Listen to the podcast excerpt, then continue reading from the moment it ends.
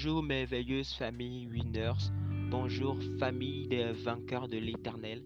Je vois que ce matin déjà les bontés de l'éternel illuminent votre ciel.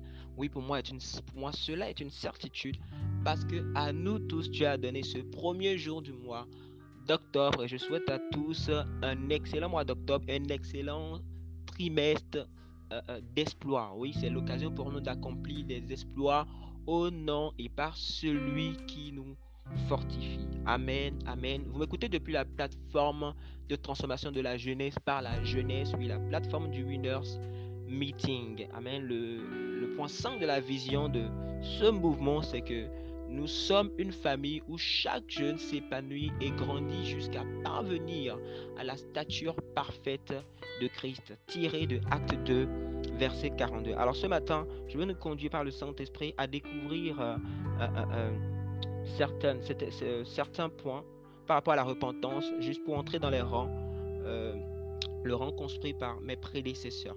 Amen. Ce matin, nous allons aborder, nous allons aborder ce sujet que je peux appeler, que je titre La repentance est indispensable. Ou encore, on ne négocie pas la repentance. La repentance est non négociable. Amen. Amen. Retournons, retournons dans Matthieu 3. Matthieu 3, euh, dans ce passage qui a déjà été énoncé déjà au début de,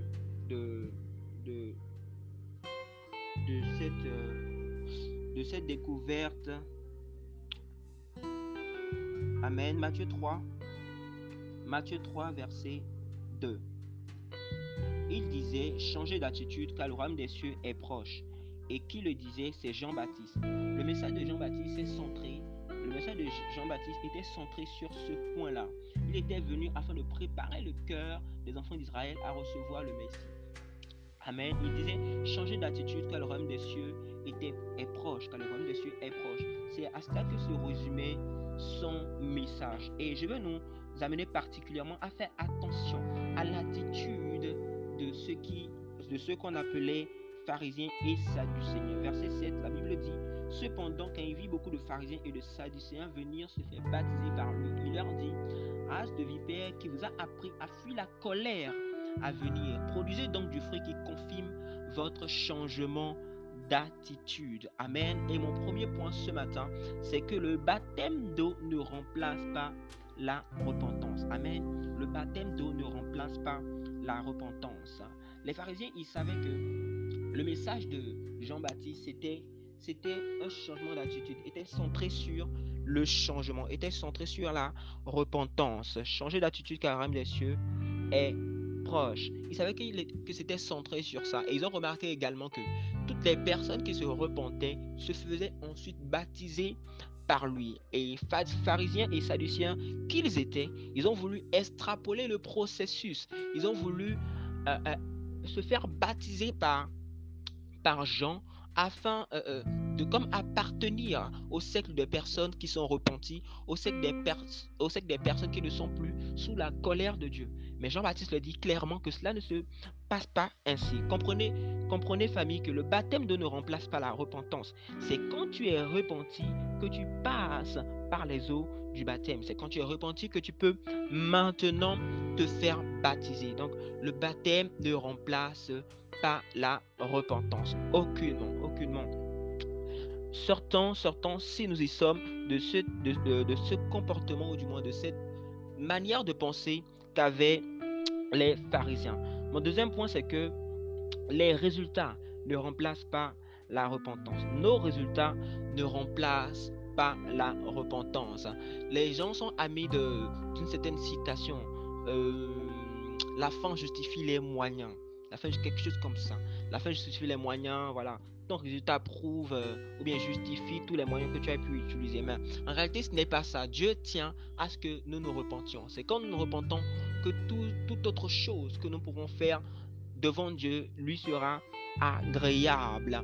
Nos résultats ne remplacent pas la repentance. Dieu ne cherche pas seulement à ce que tu gagnes des gens, que tu cherches à sauver le monde. Il veut te sauver toi-même. Alors tes résultats ne remplacent pas ta repentance. Si le royaume des cieux est proche et qu'il faut se repentir pour y entrer, ça veut dire que la repentance elle-même est non négociable. Amen.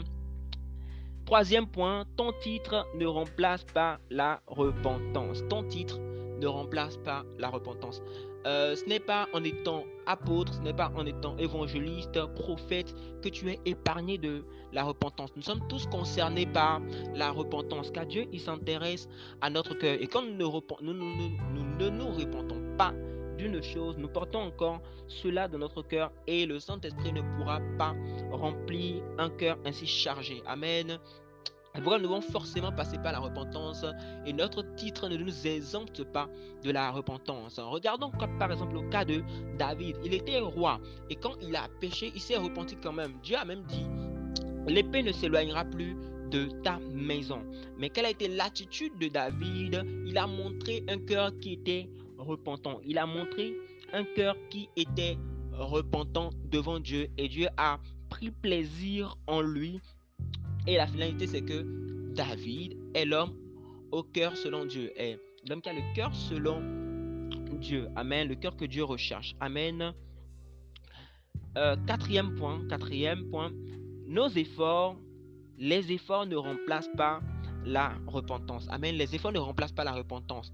Quand tu as la conscience d'avoir péché, d'avoir commis une faute, ce n'est pas en faisant des efforts que tu vas t'en sortir. Ce n'est pas en faisant des efforts que tu vas prouver à Dieu que tu, que, tu regrettes ce que tu as fait, que tu n'as pas aimé ce que tu as fait. Non, ce n'est pas cela. C'est en te repentant véritablement que tu, euh, euh, euh, que tu deviens agréable à Dieu. C'est en te repentant que le Saint-Esprit peut t'aider. Car quand tu commets une faute et que tu te mets à faire des efforts, à, poser des disciplines, c'est comme si tu voulais, euh, tu, veux faire croire au Saint-Esprit ou bien montrer à Dieu que voilà, euh, par mes efforts, je peux me justifier par mes efforts, je vais y arriver, je peux prouver que je peux accomplir ce qui est agréable à tes. Cela n'est pas possible.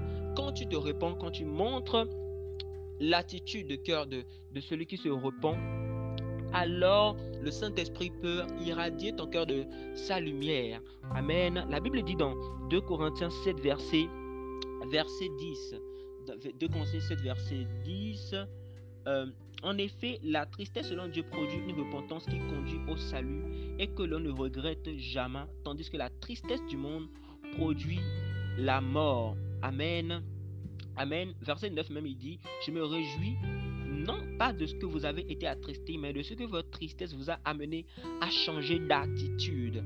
Car vous avez été attristé selon Dieu, si bien que vous n'avez subi aucun dommage de notre part. Amen.